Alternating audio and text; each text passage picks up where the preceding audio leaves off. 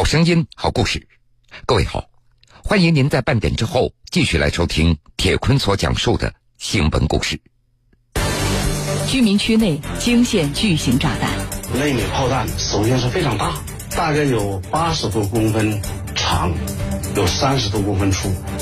当时那枚炸弹冒着烟，有的时候还窜出火苗，走过去，那心是提着的。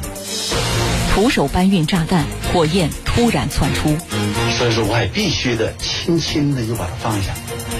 排爆专家是否真的无所畏惧？后怕，尤其是后怕，半夜容易惊醒。一人一车一炸弹，江苏新闻广播南京地区 FM 九三七，苏南地区 FM 九五三，铁坤马上讲述。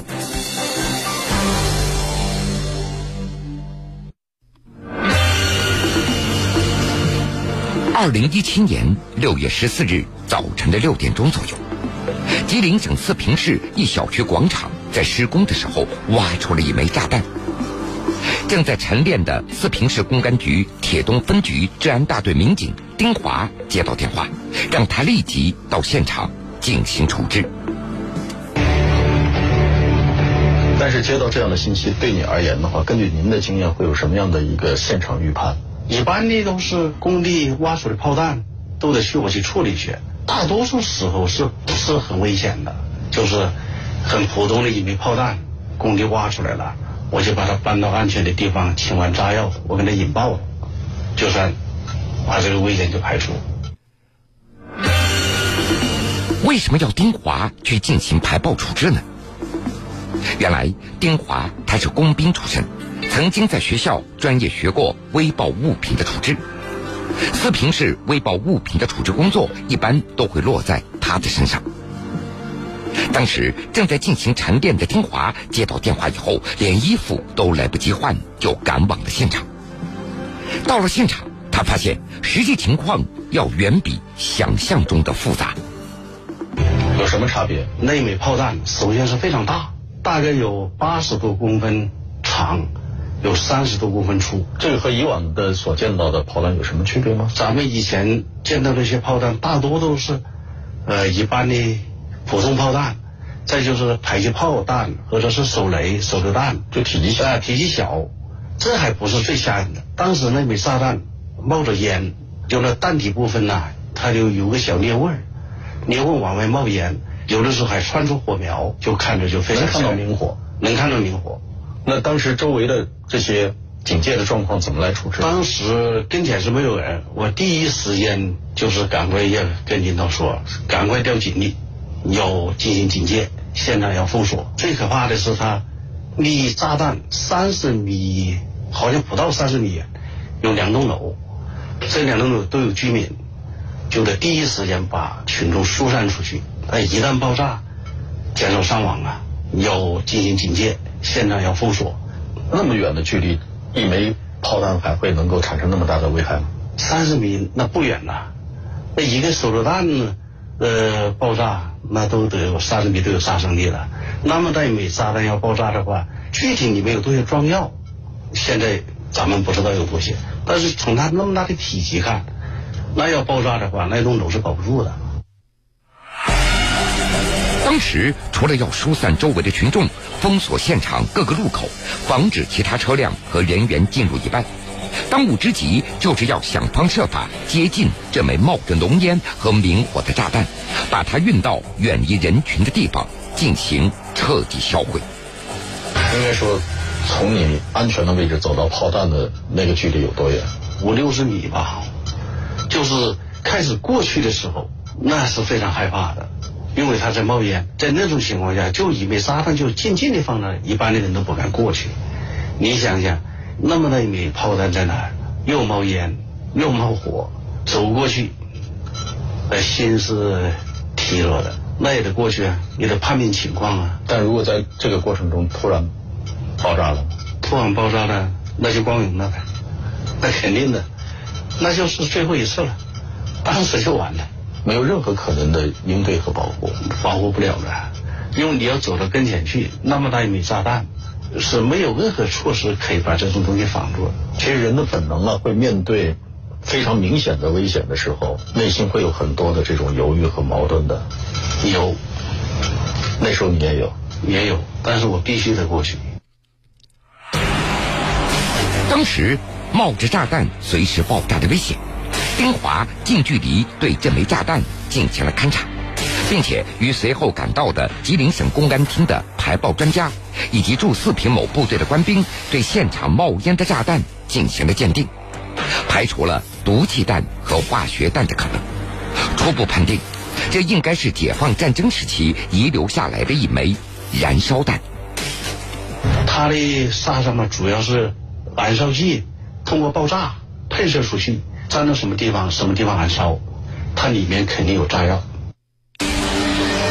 为了防止因为高温导致炸弹爆炸，丁华和一名武警战士一起先用干粉灭火器对炸弹所冒出来的烟火进行了处理，再用液氮对炸弹进行冷却降温，然后。丁华将一辆皮卡车开到炸弹的旁边，准备把炸弹运出去。把这个搬运的车辆，我上面把它垫了很多沙土，然后挖了一个小坑，就像炸弹那么大。我的意思就是把这个炸弹搬上车以后，然后用土把它再埋着一点，就免得它的烟冒出来，火再冒出来。就拿到半道了，它要再冒火，那有人把车也烧了，也容易爆炸呀。您当时穿有防爆服吗？有自己的保护措施吗？当时是想要穿防爆服，因为那枚炸弹太大了，你要穿防爆服肯定也起不到保护作用。另外一个，那枚炸弹非常沉，有一百多斤，要穿上排爆服很笨重，根本就搬不动，不利于操作。穿完以后就排除不了，完排爆服太沉，非常笨重。这是你第一次处置炮弹的时候没有穿防爆服吗？啊，我一般处置炮弹的时候，我不怎么穿排爆服。在排除爆炸物的时候，就是一般的人做的炸弹呢，就像有些呃更恐怖那样的性质的，我要去拆出去，我都穿，那个必须得穿，因为它有的时候那种东西它是遥控的。我又有一个同事是咱们武汉的。也是排爆的时候，刚一伸手过去，那边就在对面楼上，一遥控就爆炸了，就把一只右手炸掉了。那要是不上排爆服的话，那整个人就完了。那等于说每天都在这个刀尖上走。士兵吧，炸弹太多了，各种炮弹无计其数。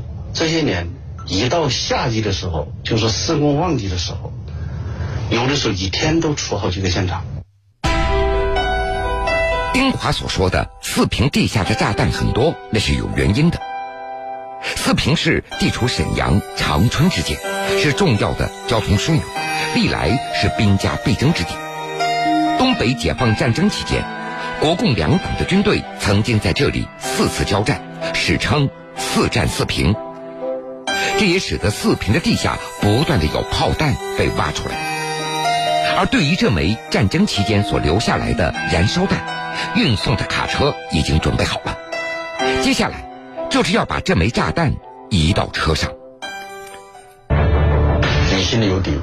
没有底，但是我不让他们去，就是尤其在把他们要搬运的时候，武警战士啊就要帮我去抬去。你怎么跟他们讲？我就说你现在先不用去，我先过去看看，看我能不能搬动。我要能搬动，我就自己把它搬上车。我要实在搬不动的时候，我再找人帮我抬，因为咱们排弹，呃，尽量是一个人，你多些人去，他一旦爆炸，牺牲就大，所以就把这个牺牲啊、伤亡啊减小到最低程度，就是一个人的活。由于这枚炸弹的体量大，非常的沉重，当丁华勉强把炸弹抱起来，想往车上放的时候，意外的情况。又发生了。当我把弹头、弹战斗部抱起来的时候，它底下又突然泄漏了，那是非常吓人的。泄漏指的是就是里面的燃烧液，燃烧液流出来，呃，又流出来了，流出来，当时就是往下淌的，就是一串火苗下去了。你不是已经打灭了吗？是啊，打灭是把上面的裂纹打灭了，打灭以后准备把它运走，当我抱起来的时候，底下又泄漏了，然后那个火苗啊，直接就有一尺多高。在这个时候，我非常冷静，但那手不烫吗？烫也不行，烧的疼也不行。一旦是要是说没有经验的，或者不冷静的，这枚炸弹你要是撇出去会拽了，那就更容易引起爆炸。所以说，我还必须的轻轻的就把它放下。但是人遇到这个比较烫的这种金属啊，或者是火的时候，人是会本能的去把它撒手的。对，那是本能。但是你看你拿的是什么东西？打个比喻，说你这些孩子要说汤，你能扔出去吗？那你不可能扔的。就说那个炸弹，明知道你扔它更容易引起爆炸，那是不能扔的。当时的手的受伤状况是什么样的？伤害后这这一块这么这么爆吗？这么多火上来了，这个手指头这一块烧了很多泡，就是火燎的，那就是硬忍着，忍着。我慢慢把它放下的时候，瞬间它泄露的多，那火苗窜出去一米多高，那就是非常吓人的。我就放下以后，我就赶快离开现场了。当时炸弹上的火苗那是越烧越大。燃烧最剧烈的时候，火苗高达两米多。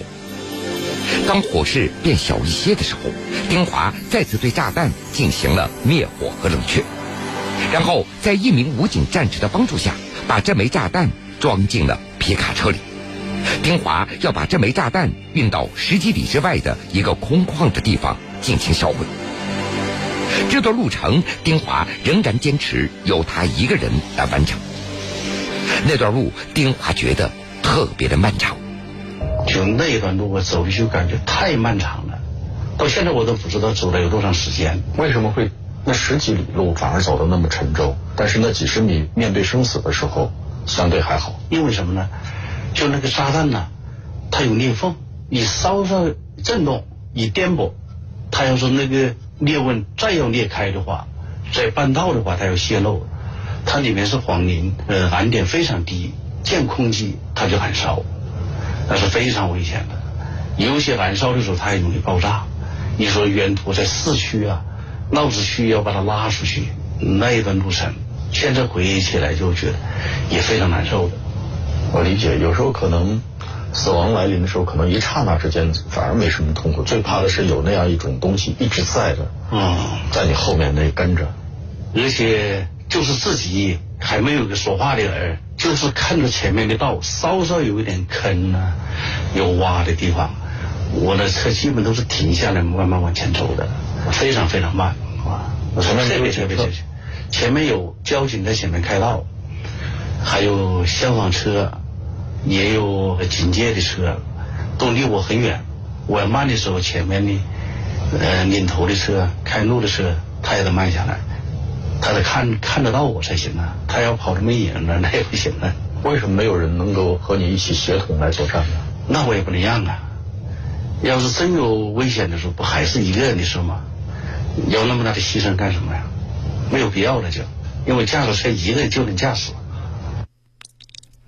二十多年的排爆经验中，像这样如履薄冰、寸寸小心的路程，丁华他经历过很多次了。有些炸弹，呃，到了临界状态的时候，啥叫临界状态呢？就是说炸弹已经腐烂了不少了，引信已经外露了。它要炸不炸的，就是那种引信里面有气爆管，就是上面说的雷管，那个雷管都露到外面了，你稍稍要碰着它，雷管的灵敏度是非常高的，是冲击、摩擦、高温，它都容易爆炸。那个气爆管一爆炸，它就能把里面的炸药引爆了，这枚炸弹就得爆炸。呃，就是每一次要看到这种炸弹的时候，那是非常小心的。有一回也出现过这种情况，那是也是一枚航弹，那枚航弹不算太沉。航弹是指的飞机上扔下来的航空下来的叫航弹。那枚炸弹就是我和我们大队长去的，那工地他是挖出个尾翼，我们俩又慢慢把这个炸弹。给它弄出来以后，就发现那个引信就处于这种状况，这是最危险的一种情形吗？啊，最危险的，它就是在临界状态了，你稍稍一碰，就会爆炸，就会爆炸。就运送那枚炸弹的时候，我们俩也是跟经历上生死一样。我说还是你慢慢开车，我抱着，我知道他他的性能呢，哪能碰哪不能碰啊。然后他在前面开车，那那个炸弹你不敢放下呀？在哪儿呢？就抱着我在后排座座上，前面副驾驶我都不敢坐，我怕他碰着。我把车上以后，我就把炸弹就抱到怀里，然后他把车门关上以后，他在前面开车。最后他还开玩笑说：“啊，你抱我抱都一样啊，都在一个车上啊，要想都晚了。”所以说，都说最怕就是抱着烫手的山芋，你这炮是烫手的炸弹。是，这个东西出了一丁点差错，你要是出事了，教训只能去别人吸取。你也不可能再有总结经验的机会。你刚才谈到这十几公里路开了多久？你自己其实是我到现在都不知道。反正我记得我走的时候天没黑，等我把那个拉到地方呢，天是黑了，基本也看不着了。十五里路，其中有个两三里地是在大地里走的。就这样，在黑暗之中，丁华和一名武警战士把这枚炸弹抬到了一个大大的废弃的沟里。最终将这枚炸弹引爆销毁，那个火光都非常大，然后那条沟啊，大概两头啊，一头有五十多米，全燃烧了，燃烧了非常长的时间，还它里面的燃烧液又个一一爆炸，它不就炸出来了吗？它顺两条顺沟里面冲过去，等于说这个炸弹必须要通过这样的方式销毁吗？没有别的渠道吗？没有，就得把它引爆了。你要是，呃，把它深埋了，它还是有隐患的。要再挖出来了，那就更危险了。就得把它销毁，彻底的、干净的，让它一点不存留。居民区内惊现巨型炸弹，那枚炮弹首先是非常大，大概有八十多公分长，有三十多公分粗。当时那枚炸弹冒着烟。有的时候还窜出火苗，走过去，那心是提弱的。徒手搬运炸弹，火焰突然窜出，所以说我还必须得轻轻的就把它放下。排爆专家是否真的无所畏惧？后怕，尤其是后怕，半夜容易惊醒。一人一车一炸弹，铁坤继续讲述。从一九九六年来到四平市公安局，一直到现在，丁华他排除过的炸弹，据保守估计也有一万多枚了。而在这期间，他从来没有把自己的排爆经历讲给家人听。而这次排爆经过，新闻媒体报道以后，家人才知道了丁华真实的工作内容。从没讲过吗？这么多年讲过。但这么多年，您都一直从事。爆炸品的管理和排爆工作呀，是我告诉他，我是爆破专家，爆破专家和排爆专家是两个概念。爆破专家什么意思？就比如说你的这一栋建筑要把它炸掉，那我可以控制它，我可以计算它的药量，可以呃定向它的倒塌方向。但真正在那一刻，就是面临着前所未有的这种。没经历过的危险的时候，有想过给家里人说什么吗？没想说，嗯，反正每次都平安的回去了。但是他他现在我家属回忆说，他有的时候你回来的时候半夜咋总惊醒呢？就是每一次排除一些爆炸过危险的事的时候，半夜容易惊醒，就一有时候做梦的时候啊。就是人在干哪一件事的时候，太专注以后，晚上做梦还是那事儿就睡着了也是那事儿就总惊醒，总惊醒。现在其实说明在你的深层次的意识里面还是有紧张和怕的成分，怕后怕，尤其是后怕。为啥我不愿意再聊这些事儿呢？就我自己吧，就好像学会了一个自我疗伤的办法，这个办法就是忘，就是不要想起他。以前吧，我排弹呢还要同事啊。什么？你们给我照个相，怎么的？或者我都给消除了、销毁了。就是现在说找一张照片都找不着，我不愿意留了。再留着一看着吧，我就觉得很难受。但是有时候图像可以销毁，但是记忆很难删除啊。哎，我就是尽量的不想这些事儿，尽量的不想，尽量的忘，忘得越干净越好。今年四月八日，吉林省人民政府发布决定，授予丁华个人一等功。官方的通报中写道：“丁华同志不顾个人安危，挺身而出，出色完成了炸弹拆卸引爆任务，捍卫了广大人民群众的生命和财产安全。”对于丁华的举动，很多网友都非常的佩服，而对于这个一等功，很多媒体和网友也在网上给了丁华大大的一个福字。若干年之后，你真正的离开了这个岗位啊，很平安的，然后度过了这样一个危险的领域的工作，你重新又坐到我面前，你最想对我讲什么一句话？全身而退了，就是全身而退，完好无损的，咱们又见面了，那就是最大的幸福了。你心里的幸福是这两个字，是吧？就是平安的。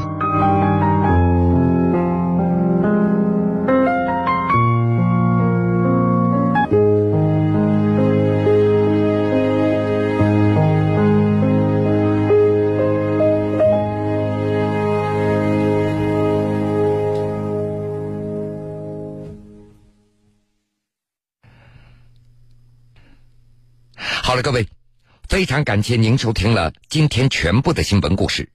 我是铁坤，想了解更多新闻，敬请关注我苏客户端和江苏新闻广播官方微信以及微博。故事讲完了，又要到晚上十点钟了。铁坤在古城南京，祝各位晚安。晚安，愿长夜无梦，在所有夜晚安眠。晚安，望路途遥远，都有人陪伴身边。想说的话都没有说完，还是会有些遗憾。晚安，晚安，愿长夜无。在所有夜晚安眠。